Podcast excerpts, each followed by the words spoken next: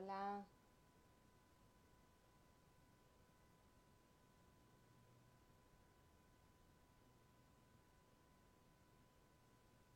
¿Qué tal?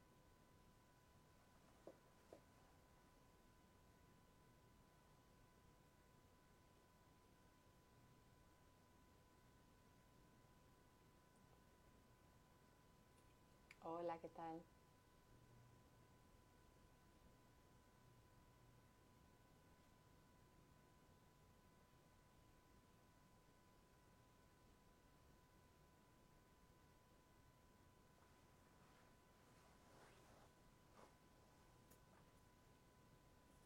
Vamos a ver si se nos une Ania. Bienvenidos todos.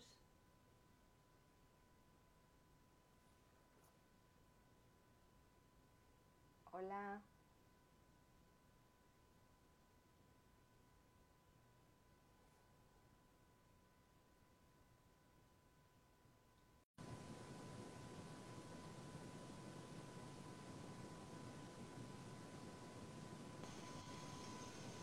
Ahí estamos. Ahí estamos. Ahora.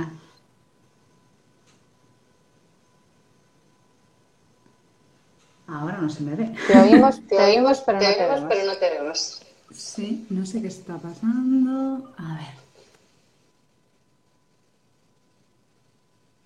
Está como enfocando Está como la cámara, enfocando para, el la otro cámara lado. para el otro lado. Tendrías Ah, que darle la vale, Tendrías que vuelta. darle la vuelta.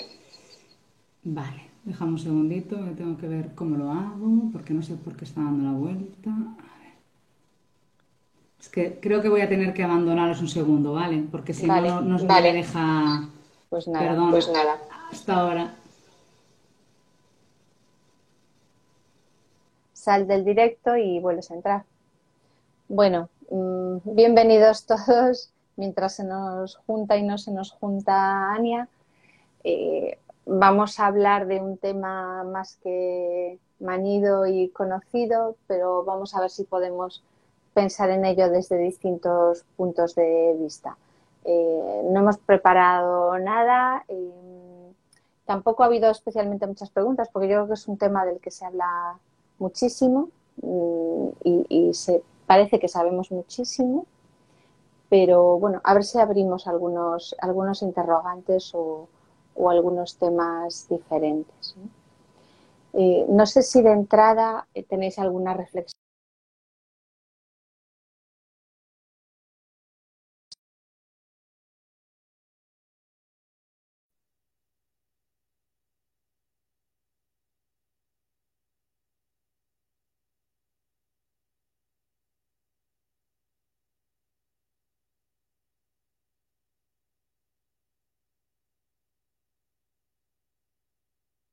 Perdón, que estamos teniendo aquí incidentes técnicos con el, con el directo y con la entrada de Ania. Lo que está pasando es que como no es la, mi cuenta habitual, eh, pues no me salen los mismos botones que me salen en la mía. Así que bueno, a ver si, a ver si conseguimos conectarnos las dos juntas. Os decía que el, que el tema es eso, un tema muy, muy común y muy conocido. Ahí estamos. Ahí. Ahora sí. A ver si ahora va. Cruzamos deditos. Ahí está. Ahí está. No entiendo por qué. A ver, Ahora no se lo- Ahora no se ve claro ni claro ni ahora sí. Ahora, Ahora, sí, vale. Sí, ya. no sé qué pasa, sí, sí, no sé qué pasa que. No toquemos nada. ¿Tienes cascos, ¿Tienes cascos para ponerte? Porque te, te escucho un poco de eco. Tengo cascos, sí, los tenía aquí, me los voy a poner ya. Pues a ver si con Pues a ver eso si con se eso se reduce. Los típicos problemas del directo. Vale. ¿Qué tal ahora? Mejor, yo creo, ¿no? Sí. Yo es- me Sí. escucho bien, te escucho Sí, bien también. sí, sí, el eco ya se, ya se fue. Bueno, eh, les estaba explicando un poco a los que andan por aquí que el tema es un tema del que se habla mucho, mucho, mucho y que como nosotros somos un poco atípicas, vamos a ver si hablamos de ello de un modo un poco, un poco diferente, ¿no? Porque es, eh, la ansiedad es mm, un síntoma omnipresente en muchísimos problemas, ¿Es un diagnóstico? ¿Es, eh, ¿Cómo la defines? Ah, bueno, yo, como dices tú, efectivamente diría que es eh, a veces como la punta del iceberg, ¿no? Hay una definición que a mí me gusta, que es que en realidad la ansiedad, pues, tiene un correlato mental, es decir, diríamos que la gente empieza a tener como ideas catastrofistas, sensación de amenaza, sensación de que algo malo me pasa o algo malo va a pasar, ¿no? Y también diría que hay un correlato somático, es decir, yo no creo que pueda haber ansiedad sin que el cuerpo esté envuelto, es decir, sin que esas ideas de alguna manera pues no se relacionen con es que tengo taquicardia, es que de repente estoy sudando, es que de repente no respiro, sea consciente o inconsciente, ¿vale? Porque sí que es verdad que una de las preguntas que nos hacían es eh, la ansiedad y la afectación del cuerpo, ¿no? Yo quizás sí que diría que lo primero que para mí es importante es saber que la ansiedad es un sistema normal, es decir, es un sistema de defensa de alguna manera y yo lo normalizaría en ese, en ese punto. ¿no? Lo que es patológico es cuando tenemos como mucha ansiedad o tenemos ansiedad en cosas que no deberían de dárnosla de esta manera. Después, ¿cómo la definiría? De millones de cosas. De millones de eh, maneras, sí.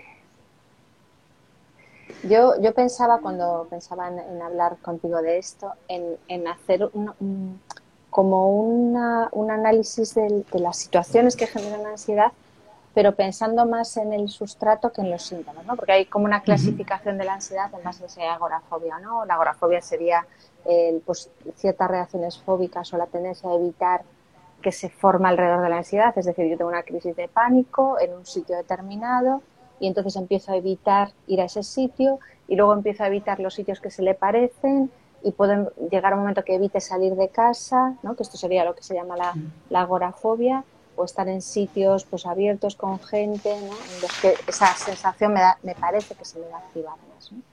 Entonces, esto sería una clasificación por síntomas.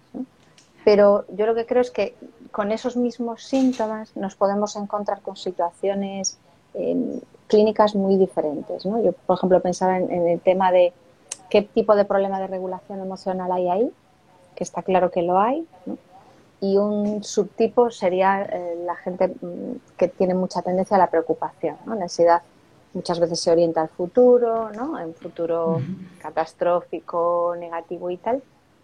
Y la, preocupación como forma de funcionamiento, es decir, yo siempre me pongo lo peor, siempre estoy angustiada por lo que podría pasar, sería uno de los tipos, ¿no? Por ejemplo. Em, pero yo tengo la sensación, por ejemplo, que otras personas que tienen ansiedad, esta ansiedad tiene más que ver con el control, que son personas en las que las crisis de, ansiedad, eh, la ansiedad se les va de las manos, que esto de que se le vayan cosas de las manos no les gusta mucho y entonces esa ansiedad se empieza a disparar, a disparar, cuanto más se les va de control, menos les gusta y entonces entran ahí en, una, en un bucle que yo creo que es un poquito distinto. y, luego otro tipo que a lo mejor no son solamente de ansiedad. ¿no? Leía el otro día un libro de, Lisa Felma sobre eh, las emociones y determinadas investigaciones que ha hecho sobre las emociones y decía eh, que, la gente no, consigue discriminar ansiedad y depresión. Que esta discriminación nosotros insistimos mucho en ella, pero luego realmente acabamos poniendo muchas veces ansioso depresivo porque realmente se mezclan probablemente más veces de las que están separados, aunque no son lo mismo, pero se mezclan muchísimas veces. Eh, y todo, todo este rollo que estoy soltando viene al hilo de, que a veces en algunos pacientes con ansiedad, eh, digamos que a nivel de regulación emocional destaca mucho la rumiación. Son pacientes que no solo se agobia con el futuro, sino que se agobian con que les esté pasando lo que esté pasando, con estar sintiendo lo que están sintiendo, o con que la vida es como es, o con que les hayan sucedido X cosas, ¿no? Y yo creo que son como tres patrones eh, diferentes, ¿no?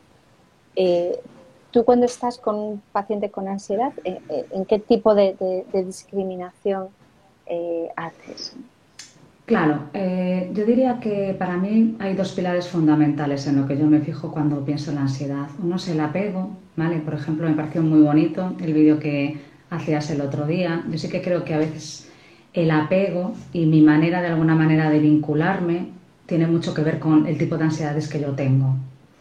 Y para mí el otro patrón, la verdad, es también ese psicoanálisis. Es decir, yo creo que tiene muchísima riqueza y probablemente, bueno, podemos poner como un par de subtipos o viñetas clínicas para ver si la gente de alguna manera, yo creo que se puede sentir identificada, ¿no?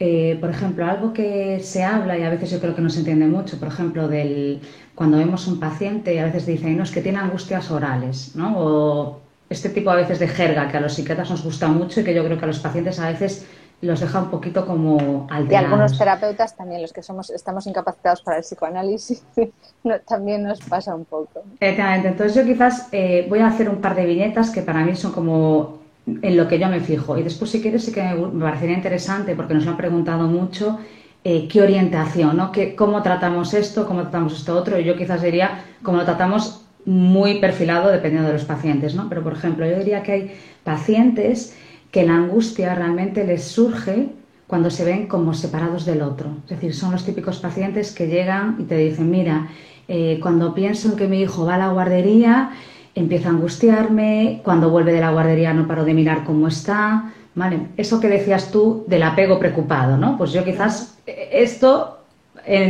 sería como esta gente que tiene angustias, es decir, es como que no me separo, cuando me separo del otro me siento como morir. Yo diría que después hay otro subtipo de pacientes que sufren igual ansiedad, por eso yo daba antes como una definición como, yo diría como muy universal, ¿no? Esta idea de em, amenaza y además sensación corporal desagradable, ¿no? Pero hilando un poquito lo que piensas, claro, hay otro tipo de pacientes que yo diría que eh, la angustia viene cuando me siento como que el otro pues no me mira, no me tiene en cuenta, ¿no? Lo que dices tú, a veces incluso de control del otro, ¿no? Esta gente que te dice, mira, eh, yo he empezado a salir con un chico y me siento muy amenazada si no me escribe. Si se va de fiesta y de alguna manera yo no sé dónde está, o veo una foto o veo algo en Instagram y no me ha dicho que está con esta chica o con este, empiezo como a sentir todas las alarmas. Claro, en realidad sí puedes sentir la misma ansiedad, pero es lo que dices tú, el tratamiento, yo creo que la idea es totalmente distinta, ¿no? Aquí tiene más que ver con el rechazo, quizás. Claro, yo diría que tiene más que ver efectivamente con el rechazo, con la sensación mm, a veces también de que el otro de alguna manera busca algo más allá de mí. Es decir, esta idea de, eh, claro, yo soy insegura, aunque no lo sé, y entonces pues veo a esta chica y no paro de compararme, ¿no? Y efectivamente tiene más que ver con esta amenaza, ¿no? Que yo percibo. Y yo diría después que también hay otros muchos pacientes, eh, y ahí entraríamos quizás también la ansiedad psicótica, que también se da, ¿no? Y yo ahí la separaría en esta idea de derrumbe. Es decir, hay gente que cuando te habla de ansiedad no te habla ni siquiera a veces de pensamiento, sino la idea de entro en un estado que tal cual lo puedo definir como que entro en un estado de angustia tal, es decir, ya no es que tenga una ansiedad, ¿no? sino tengo tal angustia que de repente es que me noto como que hay un derrumbe, bien del cuerpo o bien como que mentalmente me voy a enloquecer. Y yo diría que esta ansiedad de mentalmente me voy a enloquecer a veces es más neurótica, a veces es más psicótica, pero sí que me parece importante a lo mejor traer la colación, porque veo que la gente a veces no lo diferencia. Y para mí es también importante diferenciar. Esto, esto me lo preguntaban, no sé si en directo o en privado, ¿no? que la idea esta de me voy a volver loco no significa que no sea psicótico, ¿no? La idea de me voy a volver loco es frecuente en la ansiedad y es uno de los temores que hacen que todavía nos sintamos peor, ¿no? En medio de la angustia nos cuesta trabajo pensar, nos ponemos en, ideas catastróficas como me va a dar algo, me voy a morir o, me voy a volver loco y eso incrementa la ansiedad y eso no es un brote psicótico ni significa que uno sea psicótico. Claro, y yo diferenciaría esto también de lo que hablamos de que la ansiedad eh, parece una tontería, pero la ansiedad es sana también, porque es verdad que hay gente que aspira a vivir su vida sin ansiedad eso es imposible. Debemos de tener una cierta ansiedad. Las emociones, de alguna manera, también tienen una función. Y eso quizás a veces no lo hablamos. Sí que es verdad que nosotros a veces incluso hasta positivizamos. Yo siempre digo lo mismo. Mira, cuando tienes ansiedad y de alguna manera aprendes cómo lidiar con ella, también te ayuda. Es decir, de alguna manera es la bandera roja que te dice, vas mal, estoy trabajando a lo mejor demasiado, o me doy cuenta de lo que dices tú, empiezo a intentar controlar demasiado cosas que no están bajo mi control, o me asusta demasiado el futuro que en realidad no puedo definir, ¿no? Lo digo porque yo quizás pondría eso en dos extremos, esta angustia más psicótica, pero también esta idea de ansiedad normal. Sí, hay un continuum quizás entre lo que es el miedo, ¿no? Eh, la ansiedad anda un poco por el medio, el pánico ya disparado, que sería el más, el más extremo, Eh, pero un cierto nivel de activación ante las cosas nuevas, ante las cosas difíciles, ciertos niveles de malestar eh, son saludables, nos, nos, permiten eh, entender que algo está pasando ahí. Lo llevamos diciendo con esto de la pandemia, que las personas que están como, bueno, no sé por qué la gente tan exagerada y demás, son los que más nos preocupan, ¿no? porque estos están sin conciencia de, de, todos los trastoques que nos ha supuesto esta historia. Yo diría que esa es otra viñeta de ansiedad, ¿no? La desconexión. Es decir, a veces hay tal ansiedad que no nos permite conectarnos con la realidad, ¿no? Y yo efectivamente creo, por eso lo diría que yo sí que creo que hay tantas ansiedades o angustias en realidad como personas. Yo sí que siento que la ansiedad es como muy personal. Yo quizás lo diferenciaría del estrés. Claro, si vamos a, a pensar personas que tienen exactamente lo que está definido como trastorno de ansiedad y ninguna otra cosa más, podremos encontrar algunos, pero hay eh, muchísimos, muchísimos tipos de patologías en los que la ansiedad está como una cosa más. Aunque esto a la gente le vuelve un poco loca eh, en el sentido de que eh, le, podemos poner como cinco nombres a lo que le pasa a una persona y, a lo mejor vas a un psicólogo, un psiquiatra y te pone un diagnóstico, vas a otro y te pone otro y dices, bueno, a mí qué me pasa. Porque es complicado que haya diagnósticos puros. En, psiquiatría no suele ser el caso, lo que solemos tener es una especie de mezcla entre unas cosas y otras y no nos interesa tanto decir, bueno, pero es ansiedad o no es ansiedad. Bueno, ansiedad tiene la persona. Ahora hay que ver un poco cuál puede ser la causa subyacente y pueden ser millones de cosas las que nos pueden llevar hasta, hasta ahí. Sí, quizás es lo que tú dices. Yo creo que el problema también de la psiquiatría es que muchas veces eh, utilizamos como etiquetas que yo diría que en realidad le importan a los profesionales, a veces como lo que los pacientes tienen ansiedad, ¿no? Es que he pasado por cinco diagnósticos, cuando yo personalmente creo que lo importante es entender por qué. Porque a lo mejor tu ansiedad viene de tu familia, viene del apego, eh, viene de tu estructura, viene de una vulnerabilidad de enfermedad mental de tu familia. Es decir, yo diría que es multicausal. Entonces, efectivamente, hay gente que va pasando por diferentes diagnósticos. Para mí quizás lo importante y las preguntas que yo eh, me he traído, porque me han preguntado muchas cosas también en, mi web, sería eso, es decir, realmente la gente lo que quiere es entender, ¿no? Y quizás a lo mejor lo que tendríamos que dar es luz a esta ansiedad, ¿es funcional o no? Y sobre todo, ¿de qué te sirve a ti? Yo quizás me quedaría con esa idea de que la ansiedad funciona y sirve para algo. Em, explica esto más. Vale. Lo que quiero decir es que eh, la mayoría de la gente viene y lo que te dice es, mira, yo tengo mucha ansiedad y quiero que me la saques. Su idea de que me la saques, o, ¿vale? Muchas veces va por la idea de, quiero que me pongas un montón de fármacos, los que sean, ¿vale? Esto lo hablamos tú y yo muchas veces, que a veces se relaciona con este apego, ¿no? De yo lo quiero todo, es decir, de alguna manera ningún sufrimiento, que a mí me lo den todo, eh, los pacientes que de repente se sientan y dicen, y me llevo cuatro pastillas y no pueden ser cinco. Después hay otro subtipo de personas que vienen de un apego más distanciante, que es la idea de no, yo tengo ansiedad y la tengo que quitar por mis propios medios. Entonces yo tengo que venir aquí, tolerancia cero a estar mal, y estar mal significa cualquier tipo ¿no? de... La ansiedad yo diría que como está más de moda es más tolerable y muchas veces la gente te dice estoy ansiosa cuando está enfadada o que esto mm. cuando está triste. Por esto de que el estrés es como bueno, parece como más light. Entonces queda muy bien. Yo es que estoy estresado, vivo mi vida estresada, la sociedad es estresada. Y por eso antes decía que para mí la ansiedad es personal. Es decir, tenemos que pensar cuál es nuestra ansiedad, ¿no? Entonces, en esto que decía, pues es lo que hablamos, es decir, intentar buscar, vale, si tú tienes ansiedad, primero, ¿es sano que tengas ansiedad o no?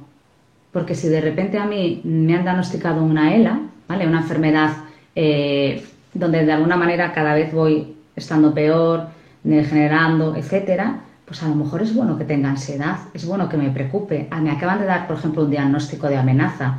Tengo que pensar qué y que de repente a mí me den este diagnóstico y yo diga, no, esto no pasa nada, y yo a lo mejor pues no arregle mis cosas o no piense que puede pasarme, pues puede ser un problema. Es decir, la falta de ansiedad en algunas situaciones puede ser un problema. Si a mí alguien me aparece con un cuchillo y yo me quedo sentada tranquilamente, puede ser un problema. Entonces, por eso digo que más que tener ansiedad o no, para mí lo importante es por qué tienes ansiedad y de qué te sirve. Lo mismo, si yo de repente empiezo a controlar demasiado al otro, ¿no? Esa viñeta que tú decías, esta gente que intenta siempre controlar. Tendré que saber de qué me sirve, sobre todo, porque yo he empezado a controlar. Porque si a mí me da un antidepresivo y me calma esa ansiedad, lo que voy a hacer es ir como rotando. De ahí que está que mucha gente vaya cambiando de diagnóstico, porque como a veces rápidamente tratamos, pero no entendemos, pues al final pues, el problema que tenía simplemente cambia de cara. No sé si ahora me he explicado mejor. Eh, otro, otro diagnóstico que a lo mejor coexiste con la ansiedad es, el estrés postraumático, que yo creo que también se diagnostica poco y que dentro de los síntomas que tiene, que a veces el, los recuerdos concretos que activaron esto quedan tan atrás que, no, nos están viniendo los recuerdos a la cabeza, pero sí se nos ha quedado esta, este cambio de estar muy activado a estar bajo y, esta oscilación. ¿no? Eh, a lo mejor años después, ¿no? y en ocasiones incluso puede empezar de forma demorada, es decir, nos pasa, se muere una persona de forma repentina hace tres años y ahora eh, se enferma alguien que a lo mejor no tenemos tanta relación, pero nuestro cerebro lo conecta y nos empiezan a aparecer estos síntomas a posteriori. Y aquí realmente el, el componente traumático estaría más, más claro, aunque no tiene por qué ser evidente. Y ese escenario es distinto que alguien que a lo mejor eh, pues es del primer tipo que tú decías, de alguien como más, que se ha criado con una relación como más simbiótica ¿no? con, los cuidadores y que nunca se ha podido, nunca ha podido desarrollar seguridad. ¿no? Ha crecido rodeado de preocupación y, de, y de inseguridad. Entonces las situaciones que le pueden generar esa, esa inseguridad y, y, con el tiempo pues ansiedad y síntomas de este tipo son mayores. ¿no? Son, son escenarios a la hora del tratamiento muy diferentes.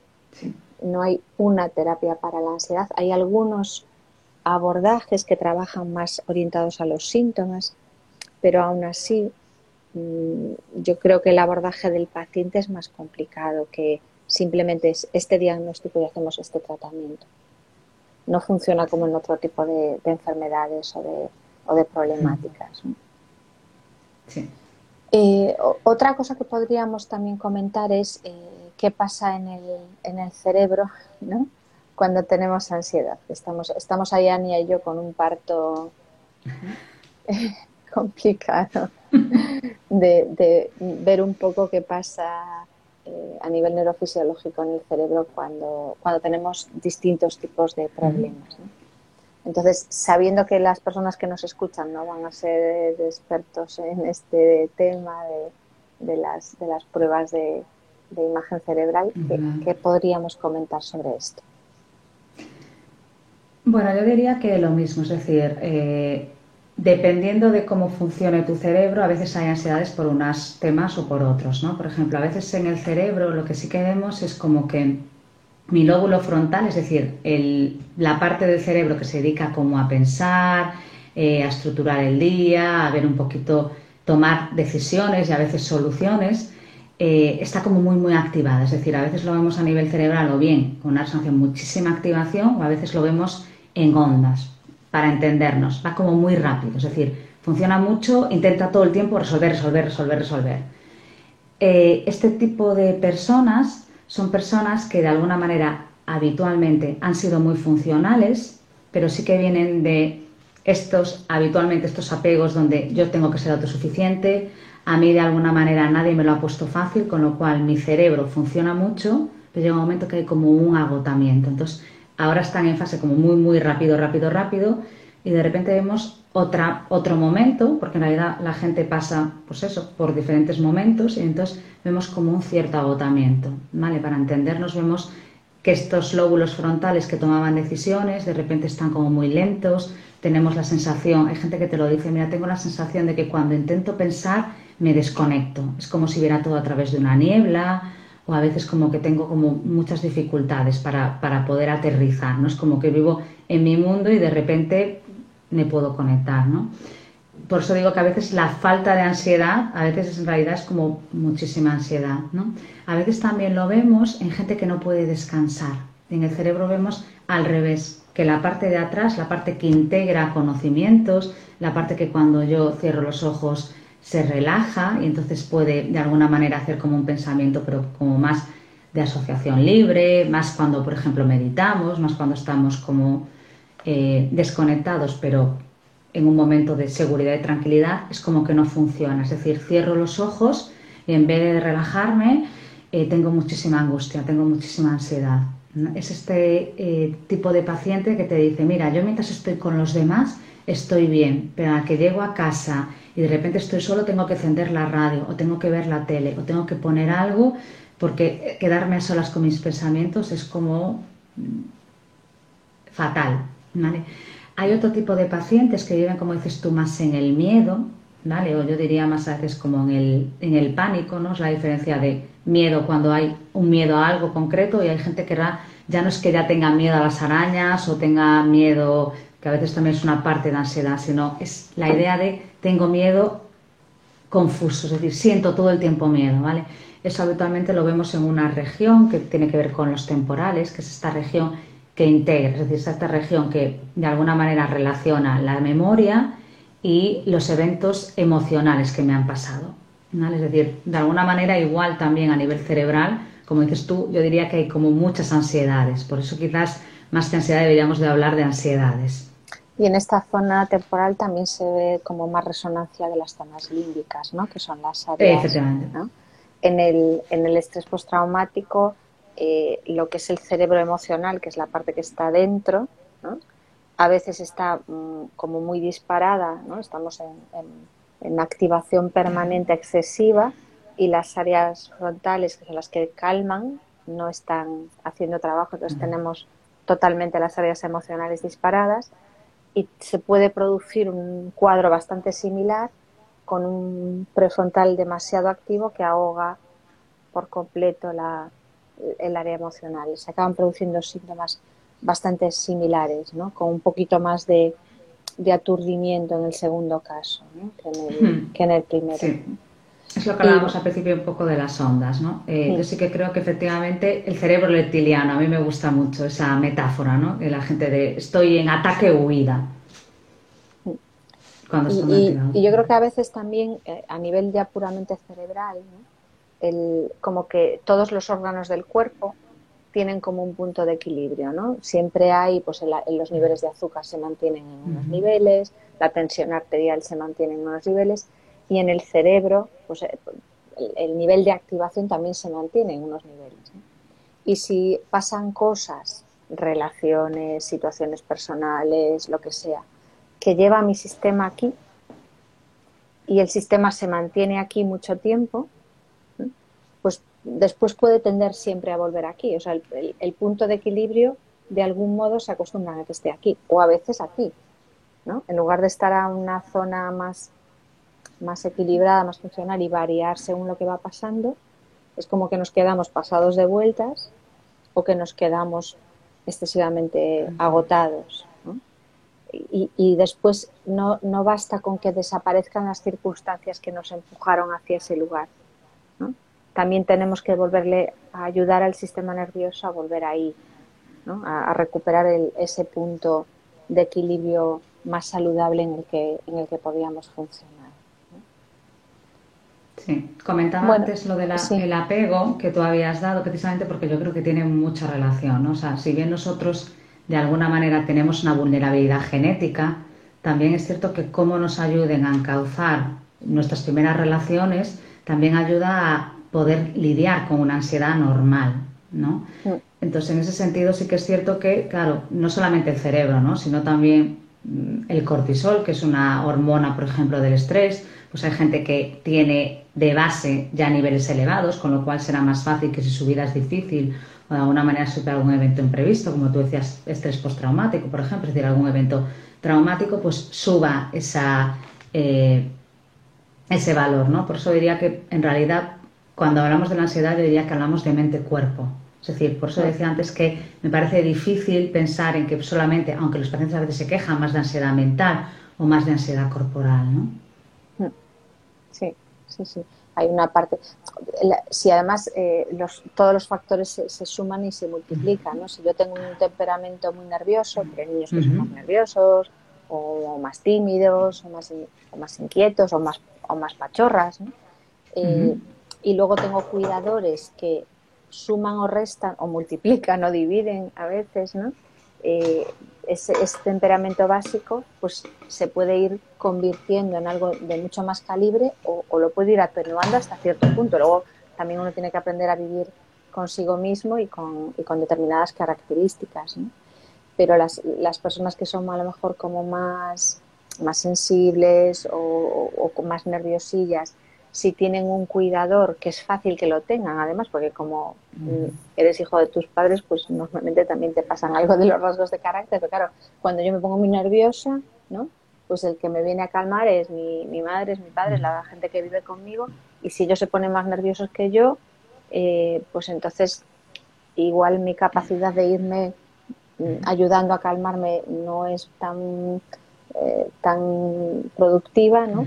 Como si me crío con alguien pues más tranquilote y entonces si yo me pongo nervioso el otro me transmite calma y entonces yo puedo a lo mejor aprender ¿no? entonces todos estos factores van como como mezclándose y, aumentándose o disminuyéndose sí.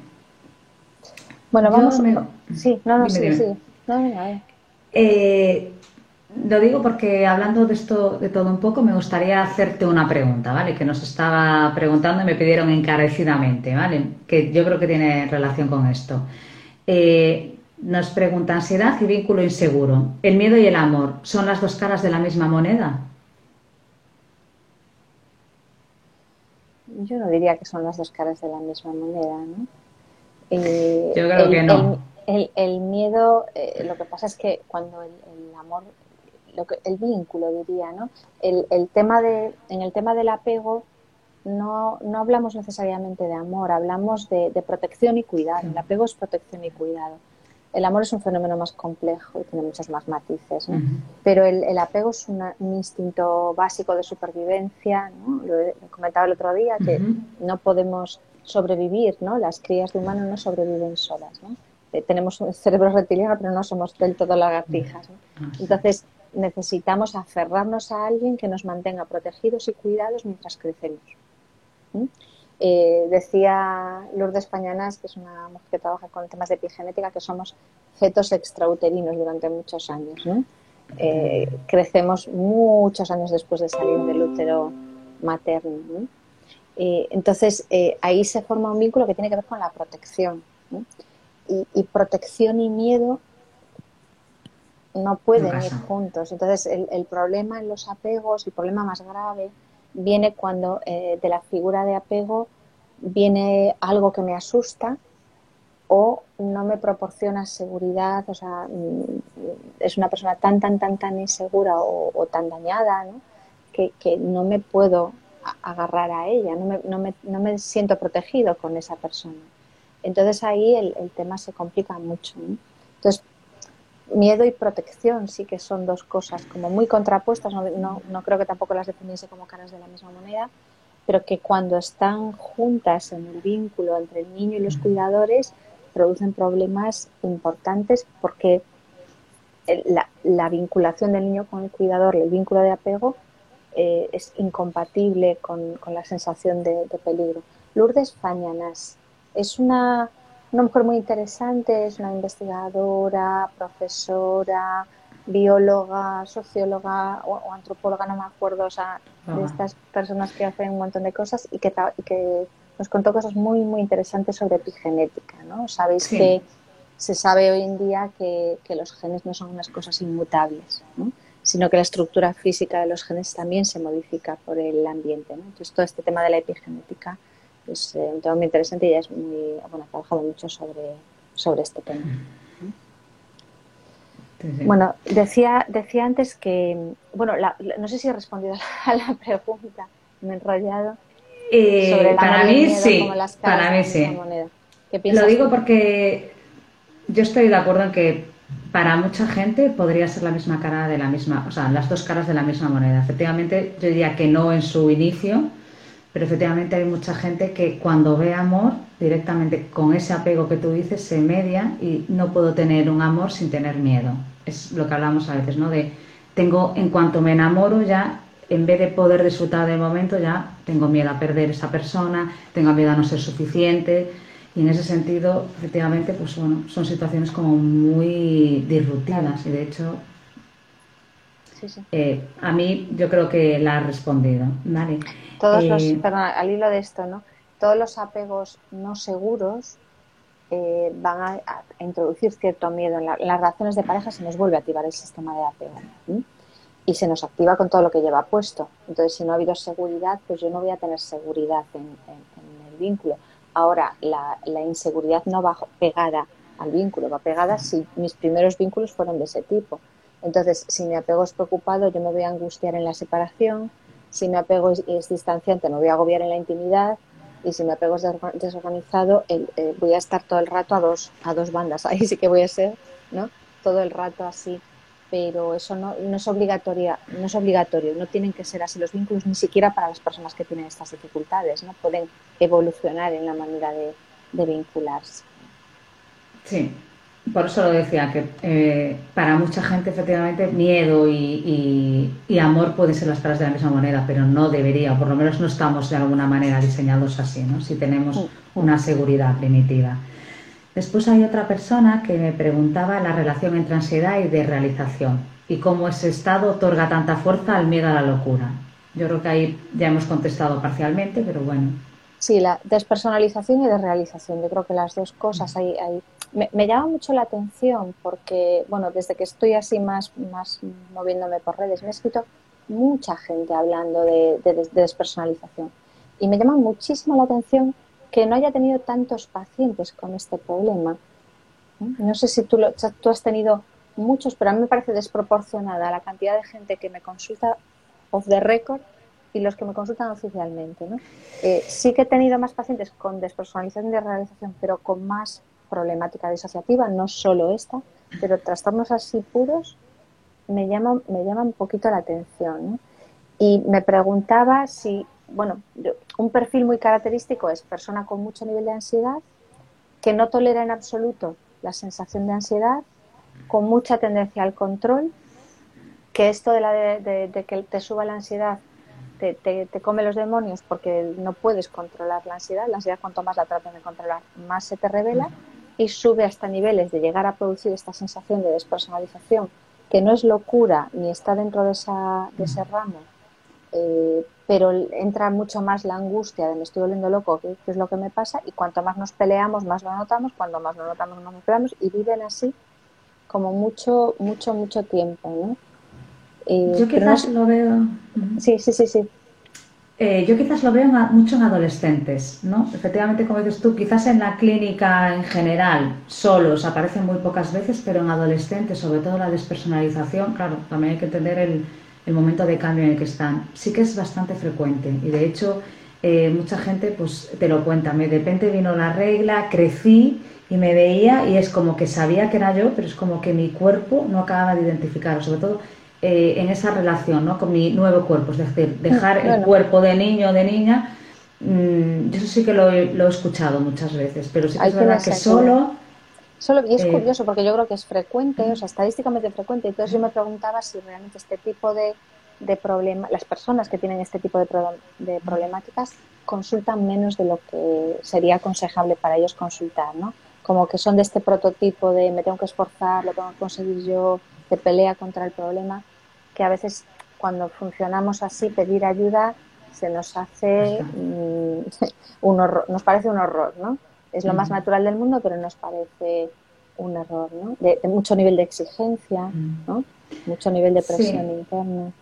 Yo también lo he visto en, en, modelos, por ejemplo, supongo que tú alguno también, es decir, sí que lo he visto y estaba pensando que en la cárcel lo he visto varias veces pero cuando es muy curioso porque te lo describían de yo llegué a la cárcel y de repente después de un tiempo de empezar a angustiarme, de estar mal en la celda, empecé a verme y es como que había engordado, pero ya me parecía que era como raro, ¿no? Eso es verdad que también lo veía, ¿no? Pero sí, lo que hay de estas situaciones como muy extremas, ¿no? De ansiedad o de... Claro, pero en situaciones en las que realmente está pasando, o sea, estar viviendo en la cárcel es, es un cambio de planeta de un calibre increíble, ¿no?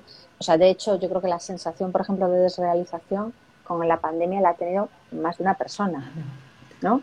porque nos han cambiado eh, los parámetros de lo cotidiano a unos niveles, ¿no? De, no abrimos la puerta de la misma manera, no saludamos de la misma manera, los gestos, los microgestos que teníamos automatizados no nos valen y la sensación de irrealidad es, es permanente. Entonces yo creo que esa sensación la describía, bueno, en el estudio este en el que estamos de, de las consecuencias de la pandemia era una de las cosas que llamaba la atención ya meses y meses después de iniciado todo esto, ¿no? que seguía persistiendo esa, esa sensación.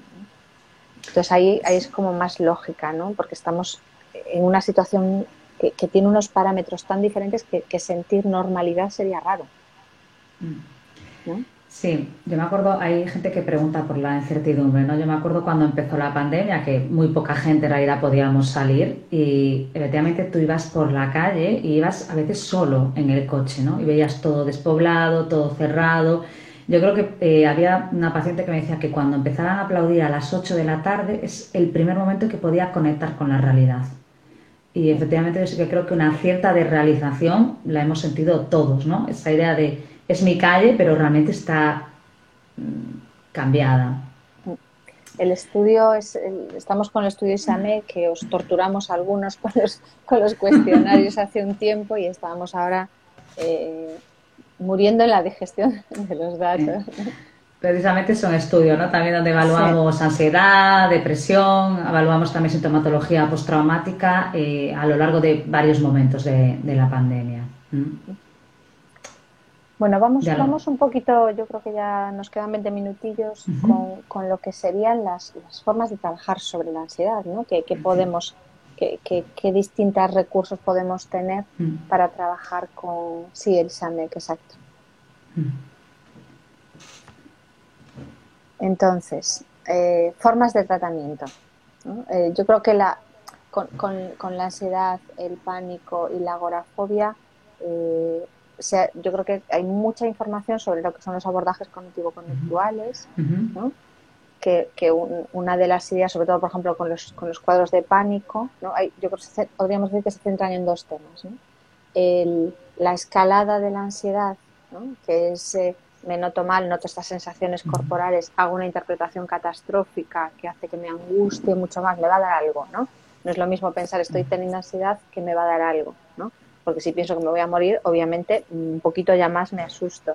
Entonces me pongo peor, entonces digo, ves cómo me va a dar algo y entonces acaba la cosa en una crisis de pánico. Entonces se trabaja un poco viendo esas creencias, eh, esas condiciones catastróficas, intentando trabajarlas un poco para que esa escalera no la subamos tan fácil.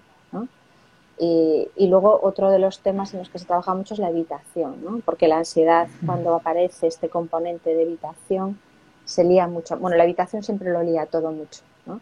Aquellas cosas que yo no miro de frente se me van haciendo más grandes, más grandes. Entonces, bueno, aquellas cosas, si yo voy cogiendo como fobia a determinados sitios, pues no dejarme llevar por esa tendencia de evitación y afrontar sería una de las cosas que, que podríamos hacer.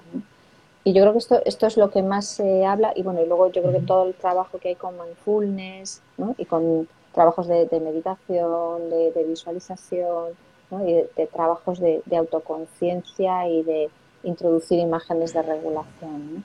Serían, yo creo que lo, más conocido ¿no? sobre lo que es cómo se trabaja la, y la desensibilización, ¿no? Quizás. Sí, bueno, pero es en la parte más de la, de la agorafobia y de, la parte fóbica, ¿no?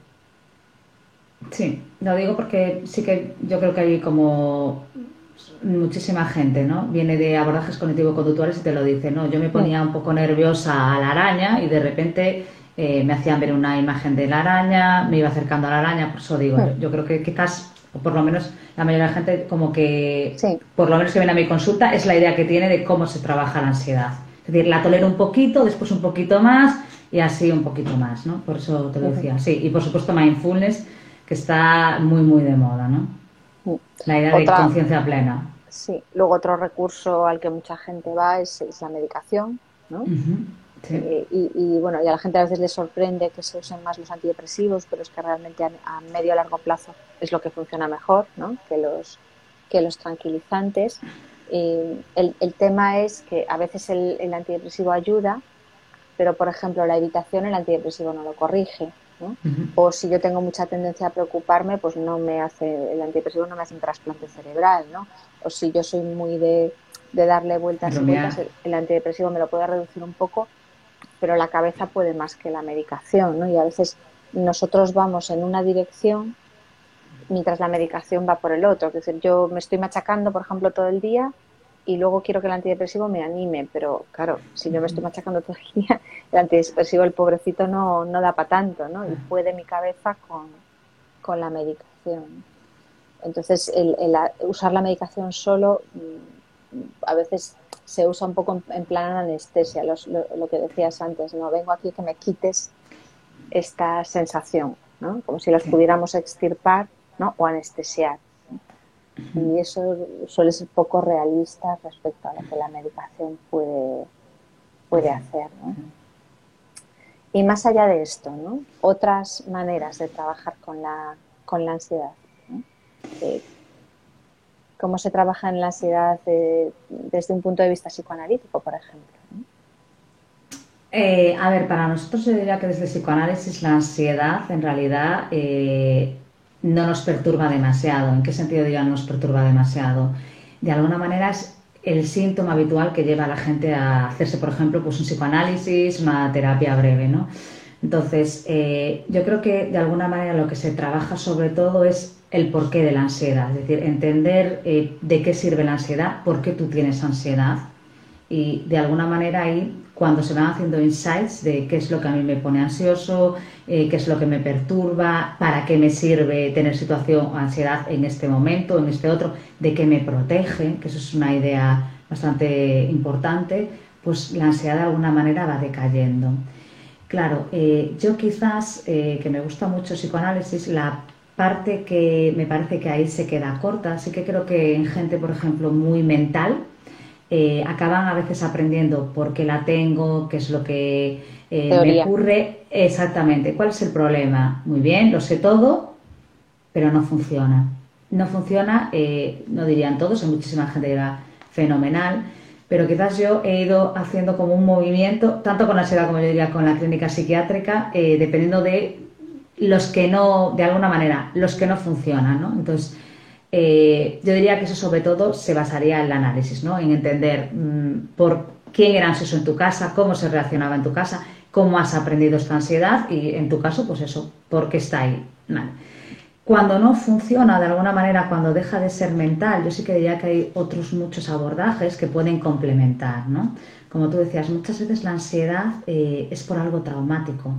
Entonces hay hacer eh, MDR, ¿vale? Es decir, hacer un tratamiento donde puedas procesar, por así decirlo, esa emoción que quedó unida de alguna manera que no se pudo digerir bien y que a veces está muy directamente unida a un evento, a veces no, ¿no? Es decir, a veces vemos en la clínica cosas que son muy concretas, es decir, tuve un parto horrible, ahora estoy embarazada, tengo muchísima ansiedad ante el siguiente parto, ¿vale? Pues es como muy fácil, pero habitualmente en la clínica es como más tramposa, ¿no? Tengo una ansiedad y a veces mi ansiedad hasta que empiezo a procesar, es decir, hasta que empiezo, por así decirlo, a buscar en mi biblioteca de recuerdos con qué lo relaciono, pues no sé muchas veces por qué tengo ansiedad, ¿no? Porque a veces lo relaciono con esto, eh, son dos cosas muy distintas, pero es que la mirada de esa persona eh, me recordó a la mirada de esta otra. Es que en este momento esta persona me recuerda a mi padre o en este momento me sentí igual que en otro momento, ¿no? Pues eso sería otro abordaje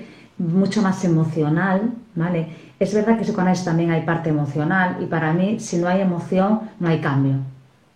Quizás hay otras personas que piensen que, pero yo sí que creo que si no hay emoción, si tú realmente no lloras o no eh, te angustias o no hay una descarga, de alguna manera es como que lo entiendo muy aquí, pero salgo de la consulta y sigo teniendo mucha ansiedad. Más tranquilo, porque sé que me pasa, pero no me ayuda.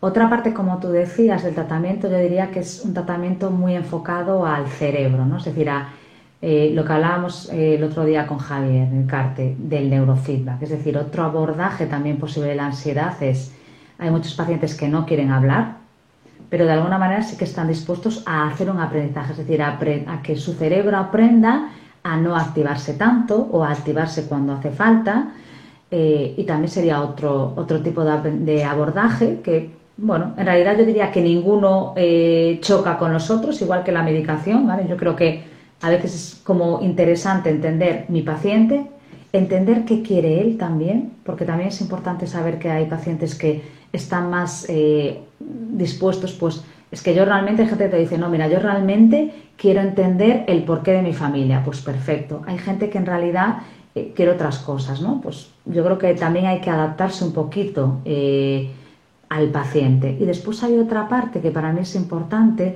y es que a veces la ansiedad es un síntoma, ¿vale? Yo ahí lo vería de una manera como muy sistémica, es decir, eh, la terapia que entiende de alguna manera que nosotros estamos en un, en un sistema y que lo que el cambio en un sistema o el cambio en una persona cambia en otra. Intento poner una viñeta clínica, por ejemplo.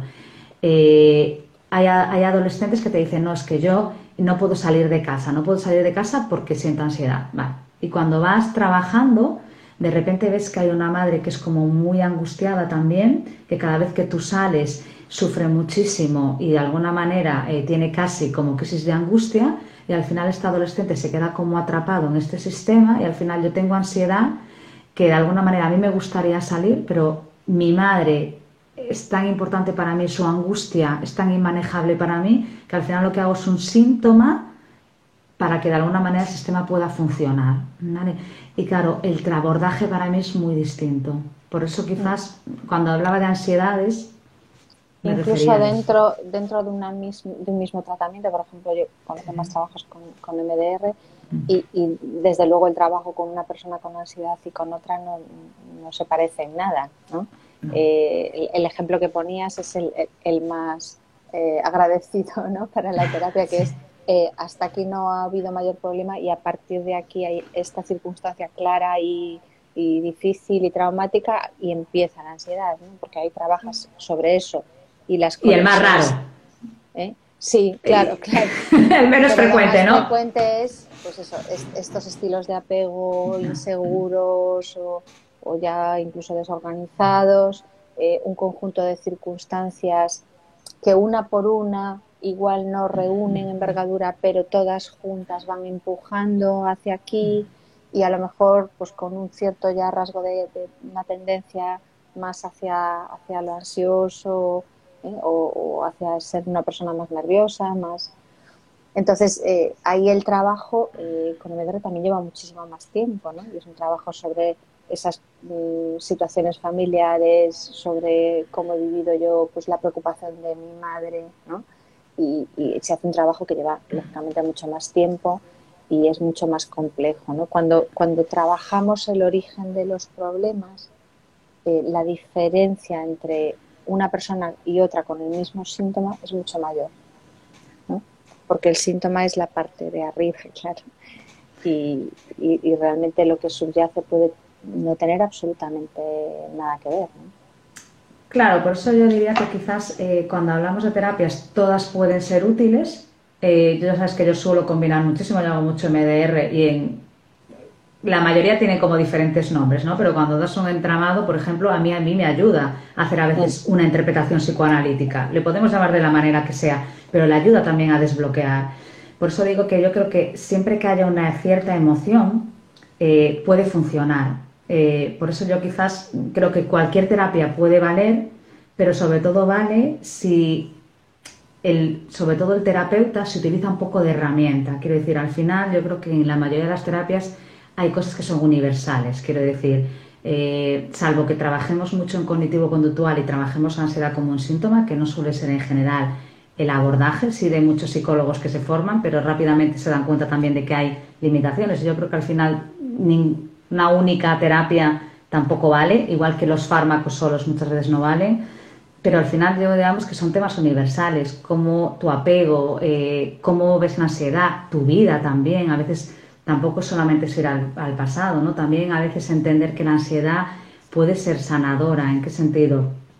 Yo tenía un paciente que llegó y me dice, mira, yo vengo aquí porque mi primo me, dijo, por favor, eh, que te pase algo grave. Claro, este hombre estaba en una vida realmente invivible y esa ansiedad en el cómo estaba ni siquiera era patológica. El problema es que él lo vivía como patológica porque, claro, había un miedo tal a hacer un cambio cuando él pudo empezar a hacer cambios, pasó. Por eso digo que a veces ni siquiera tampoco tenemos siempre que ir atrás, sino a veces el problema puede ser exclusivamente en el presente, ¿no? Pues no atrever a divorciarme o en el futuro, efectivamente. Porque esto que decías antes de si yo dejara de tener ansiedad, ¿qué pasaría? O sea, nadie tiene ansiedad porque le da la gana, ¿no? Pero, pero sí que a veces estamos como ahí atrapados en un lugar muy incómodo, pero la posibilidad de aventurarnos en otro en otra posibilidad que no conocemos se nos, nos resulta todavía más aterradora. Y en ocasiones nos, nos, acabamos atascando un poco ahí. Eso siempre es una pregunta interesante. ¿no? Si este problema desaparecería, que a veces tenemos una imagen muy idealizada, no estaría todo bien, sería maravilloso, pero no, no va a ser eso. ¿no? Es, si pensamos en realidad, ¿no? empezar a vivir sin esto, me aventuraría más cosas, me atrevería más historias. ¿Y eso qué sensaciones me daría? ¿no? Pues en ocasiones a veces también puede ser un lugar incómodo en el que nos refugiamos de, temores o de, fantasmas que están más en el futuro que, en el presente o incluso en el pasado. Sí, sí, por eso yo creo que también la pregunta de ¿para qué te sirve la ansiedad? es importantísima. Yo a veces cuando lo hago, la gente incluso a veces al principio se enfada, ¿no? Como me va a servir de algo, yo estoy muy mal, ¿qué me estás diciendo? Cuando se van de la terapia, habitualmente te dicen, es que yo no me he dado cuenta para qué me servía. Está claro que uno no la fuerza, ¿no? Pero a veces también eso es una estrategia cuando no tengo otra mejor de enfrentar a determinadas cosas. Sí, y en ocasiones eh, pues esta preocupación hace que estemos angustiados con, con imágenes catastróficas hasta lo inverosímil. ¿no?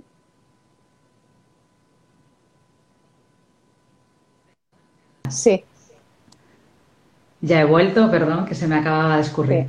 Nada, que decía que a veces, pues esto, estamos bombardeados por imágenes catastróficas hasta lo inverosímil. O sea, no, es que me angustie por algo que puede pasar, es, es que me angustie por algo que es de absolutamente inverosímil que llega a pasar, ¿no? pero para mí me funciona ahí como algo que, ¿no? y a lo mejor en el pasado no ha ocurrido nada similar, ¿no? es, como una imagen a futuro que, me bloquea por completo. Entonces hay muchas áreas de trabajo y creo que se nos acaba el tiempo. Estamos ya en, en los momentos finales. ¿Quieres, ¿Quieres concluir con una o dos, con algún cierre? ¿Qué dirías para, yo quizás más que concluir con un cierre, eh, me gustaría hacerte una pregunta que creo que no ha salido y que es importante, que es eh, respecto a la pandemia, que es algo que nosotros estamos como muy relacionados. ¿Qué dirías tú? Es decir, un par de consejos rápidos de cómo tolerar la ansiedad en la pandemia. Yo creo que hay una parte que es miedo y es normal y, tenemos que intentar buscar maneras de, de, aceptarlo, no pelearnos con él, porque hay un peligro real que es normal que nos active el miedo y luego intentar en la medida de lo posible soltarlo, moviéndonos, hablándolo, ¿no? Eh, y luego, bueno, pues entenderlo, ¿no? Nos llevará un tiempo que se nos vaya el miedo del cuerpo y, yo creo que solo se nos irá cuando podamos decir ya pasó y de momento aún no estamos ahí, Y yo creo que otro problema es, es la incertidumbre, ¿no? Que no, nunca vamos a tener mejor ocasión que a aprender que esta para aprender a cogerle cariño. Para trabajar. Ya sé que, ya sé que es muy antipática, pero si podemos cogerle cariño a la incertidumbre, nuestra vida a partir de ahora mejorará. Si nos quedamos asustados de vivir en la incertidumbre, nos bloqueará. Y es que no queda otra. la incertidumbre forma parte de la vida y hay momentos en los que la vida se pone un poquito más eh, incierta, ¿no? imprevisible. Y, y, bueno, si podemos salir de esto con mayor aceptación de, que se nos rompan los esquemas, de que se nos rompan los planes y de que se puede vivir en, medio de esa situación, pues igual sacamos un recurso. Mm. Vale. Sí, perdona que no quería acabar sin esa pregunta. Y respecto a lo que me decías de dar así como un par de ideas para cerrar, quizás a mí algo que para mí es importante es destacar que no hay ansiedad sino ansiedades igual que no hay enfermedad sino enfermos también. Y después que eh, yo animaría a la gente, sobre todo que padece ansiedad, a hacerse preguntas. Es decir, la ansiedad, el problema que tienes es que a veces no te deja pensar. Y yo lo que mm. animaría es a intentar tolerar un poco ese desconfort y lo que hablamos, pensar de qué me sirve, para qué la utilizo y sobre todo, bueno, pues por qué la tengo. Sí, pero sin tortura, ¿no? ¿Por qué sin, sin torturas? Con curiosidad. Exactamente, esta idea ahora que está muy de moda, ¿no? La aceptación y el compromiso, ¿no? Esta terapia que hay de aceptación y compromiso. Yo no iría tanto por ahí, pero sí que creo que es interesante, además de esa terapia, a la aceptación de la ansiedad, la aceptación como algo normal, como que a veces puedo tener mucha más, pero pensando que es algo que podemos tolerar, es decir, que estamos de alguna manera eh, enseñados a, poder tolerar hasta unos límites. Bueno, ahora sí vamos a marcharnos antes de que nos eche Instagram. Y ahora vamos a cruzar los deditos a ver si yo consigo guardarlo, porque como estoy fuera de mi sitio, no lo aseguro. Pero bueno, los que habéis estado aquí eh, ya lo habéis escuchado y bueno, y a ver si, si lo podemos grabar y gracias por acompañarnos este ratillo. Muchas gracias por acompañarnos y yo sobre todo saludar a mi amiga Teresa que está de cumpleaños y está aquí acompañándonos también. Bueno, pues felicidades Teresa. Hasta luego. Hasta luego.